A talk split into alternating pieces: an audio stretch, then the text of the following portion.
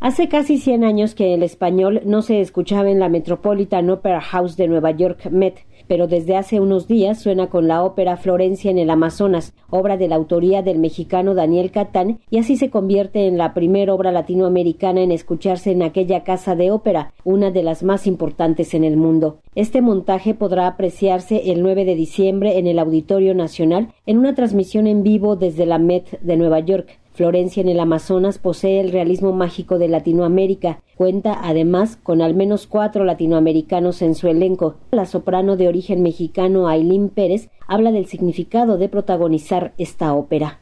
Somos el resultado de muchos que han soñado lograr pertenecer de este mundo artístico. Tenemos todo un don, se van a conectar con música de pop, de boleros, pero también es una un detalle de cómo verán nuestras caras y nuestros gestos que tal vez se sientan más cercanos, identificados y representados. Pero aún son temas internacionales. Lo van a sentir todos los hijos que son inmigrantes, que están en otros países, que sean latinos en otros países también van a sentir eso, pero también los que están sufriendo de la guerra, de todas estas crisis, de, de socioeconómico, van a sentir esa huella de, del dolor, del anhelo que, que se tiene que lograr. Y eso es parte de contar nuestra historia y verificar lo importante y lo valoroso que somos cada uno, pero también como comunidades. La trama de Florencia en el Amazonas es la historia de una mujer que a principios del siglo XX emprende un viaje en barco a Manaus, en Brasil, para actuar en la ópera de la ciudad y localizar al amante extraviado en la selva del Amazonas. Es una ópera del mexicano Daniel Catán, quien falleció hace 14 años y cuyo legado es difundido por quien fue su esposa, Andrea Puente Catán, quien, en conferencia de prensa, abordó la lucha por destacar en un país como Estados Unidos. Es una lucha para los latinos. Todavía no estamos totalmente aceptados en esta sociedad, en este país donde vivimos, que es los Estados Unidos de Norteamérica.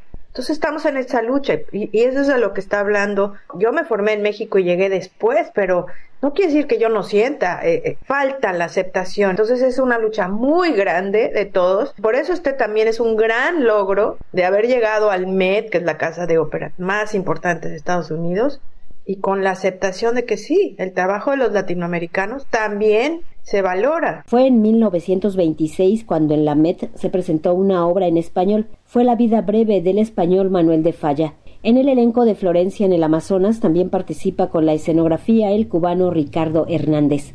Pero el espacio es una cosa que es más mágica que nada. Por ejemplo, mariposas que son magistrales, majestuosas, unas flores grandísimas que son amarillas. Decidimos también crear un, mundo en el que el color es muy importante. Y miramos, yo miré mucho a las obras de, los muralistas mexicanos, a Siqueiros, Orozco, para encontrar ese sabor que no se ve en el Metropolitan, que no se ve en, la, en, la en las óperas de, de los Estados Unidos. Una cosa que es muy gráfica, pero que también muy poética, que deje que la audiencia sueñe. Ese es básicamente, si lo pude explicar bien, el concepto le dimos a Florencia. Florencia en el Amazonas se transmitirá en el Auditorio Nacional en vivo desde la Met de Nueva York el 9 de diciembre a las 12 horas. Para Radio Educación, Verónica Romero.